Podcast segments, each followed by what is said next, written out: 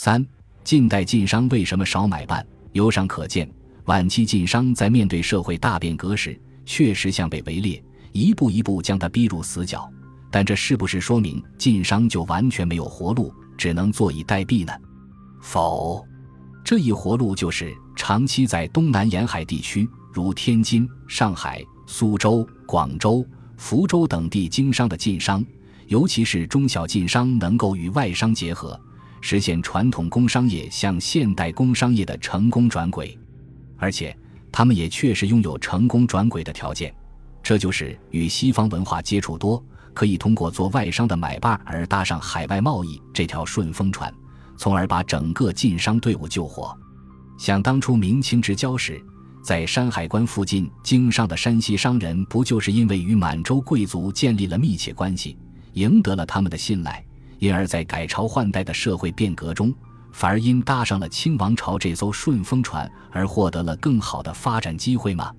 但是。在沿海经商的晋商并没有与外商紧密的结合。这里以天津的晋商为例，谈谈为什么晋商没有成功转轨的原因。天津地处九河下梢，内河外海，河海相连，是南洋航线、北洋航线、大运河航线等重要航线的必经之地。早在清朝初年，就曾有人对天津的海上交通做过如下的描述：海去程百里。从无入寇之患，商出百万之客，民获兴犯之利，乃鱼盐之叟也。优越的地理位置和丰厚的鱼盐资源，必然吸引着各地商贾汇集金门。尤其是一六八四年，清政府全面解除海禁之后，天津更是万商浮凑之盛，亘古未有。开埠之前，到天津经商的外地商人虽然很多，但以闽粤朝帮。浙江帮和山西帮的影响最大，闽粤潮帮包括来自福建、广东、汕头和潮安一带的商人。康熙年间，海禁解除之后，在清政府优待南商政策，当时的捐税是每百两抽二点二八两，而对南商则特别优待，每百两抽一点五两，目的是希望南务北运，解决政治中心北方。经济重心南方所造成的区域间经济发展的不平衡问题的刺激下，广东商人集结汕头、潮州、福州、厦门等地的商人组成商船队，在每年惊蛰前后沿福建、浙江、江苏、山东转渤海大沽口，入海河抵天津，最后停泊在今北大关的南运河边。当时闽粤帮运销天津的主要商品是缝衣针、铜纽扣、烟筒用具。金箔、银箔、锡制热碗、酒壶、阳江漆供、皮件、象牙雕刻品、玉器、藤织品、瓷器、割巢大方砖、烤绸云纱、绫羽、鹅毛扇、菜扇、草席、红木等各种木材、茴香等各种香料、红糖、橙干、香蕉和其他生果、各种药酒及各种独门特效药品，如陈李济苏合丸等。待到秋后农历九月二十日以后，商船队又满载着北方的土特产，如有壳花生、大豆、杏仁、红枣、金菜、药材、人参以及各种各样的山货，启程返回南方。这样每年往返一次，盈利大约是二三倍左右。一八六零年天津开埠以后，洋轮往来于中国沿海，天津的航运业为外人操纵。尤其是一九一一年辛亥革命以后，津浦铁路与京汉铁路通车，闽粤潮帮的商船队逐渐停航，改成轮船和火车到天津做生意。随着天津城市经济的发展，一部分商人渐渐地由行商改成了做股，在天津开设进出口商贸行、中西药、五金店、照相馆、洋酒罐头店、南味店等小商号二百多家。浙江帮。因宁波曾被指定为外国人进贡的口岸之一，再加上宁波六县人口稠密，因而宁波人从事航海经商在明朝就蔚然成风。宁波商人的足迹遍及全国各地，上海、天津、汉口是他们最为活跃的地方。宁波帮最早来天津是在清中叶，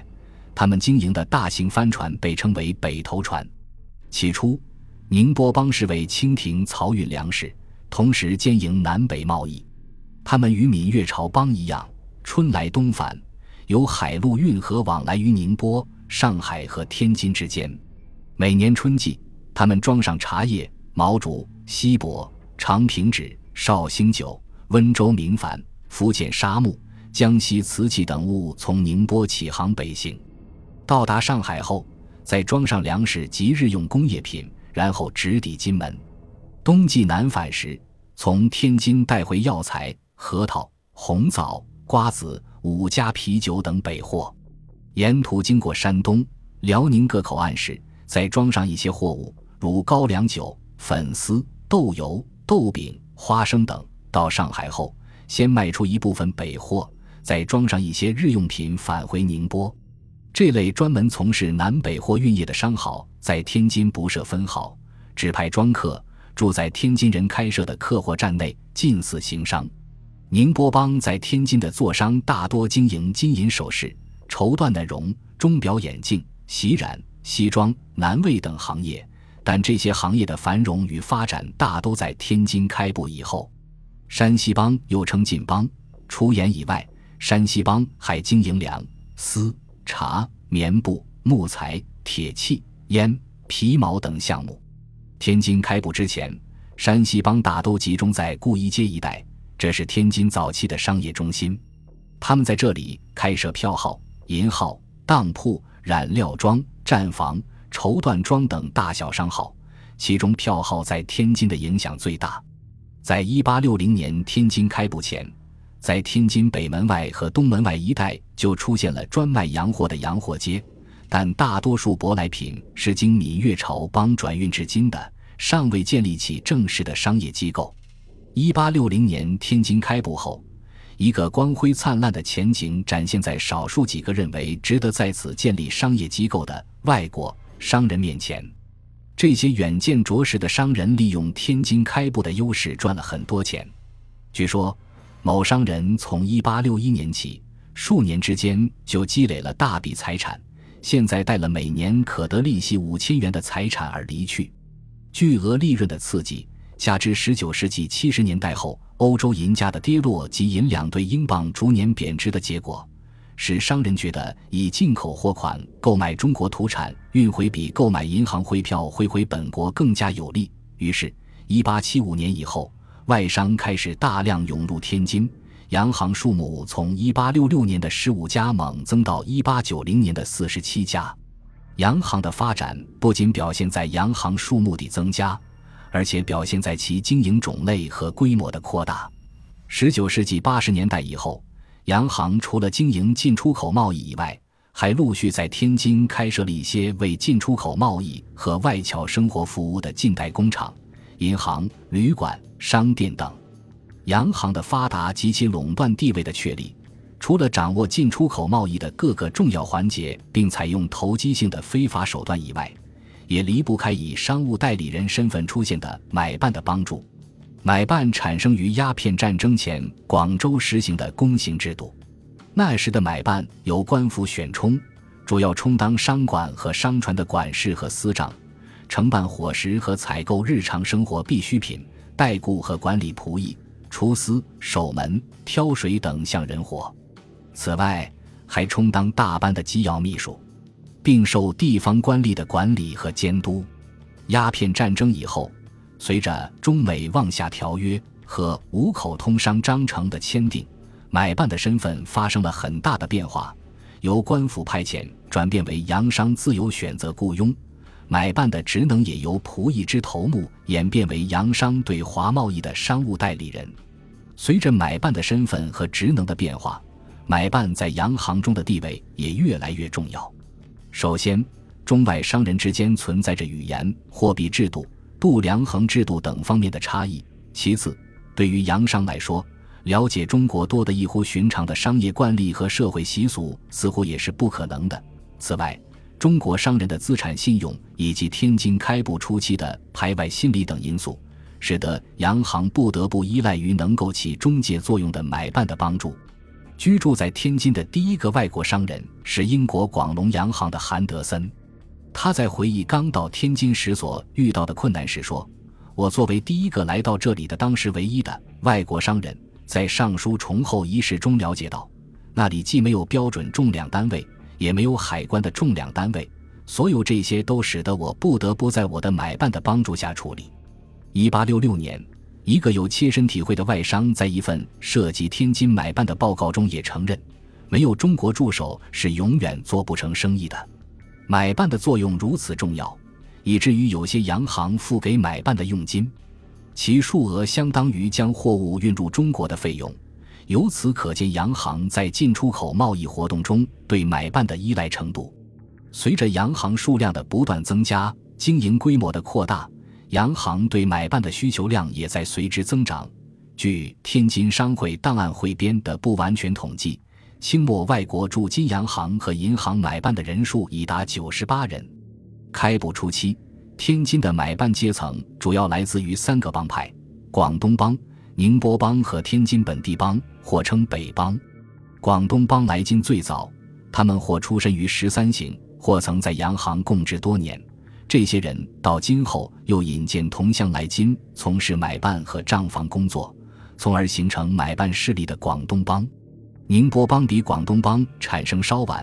宁波帮的兴起与五口开埠之后商业中心从广州移至上海，以及丝绸出口量的增加有关。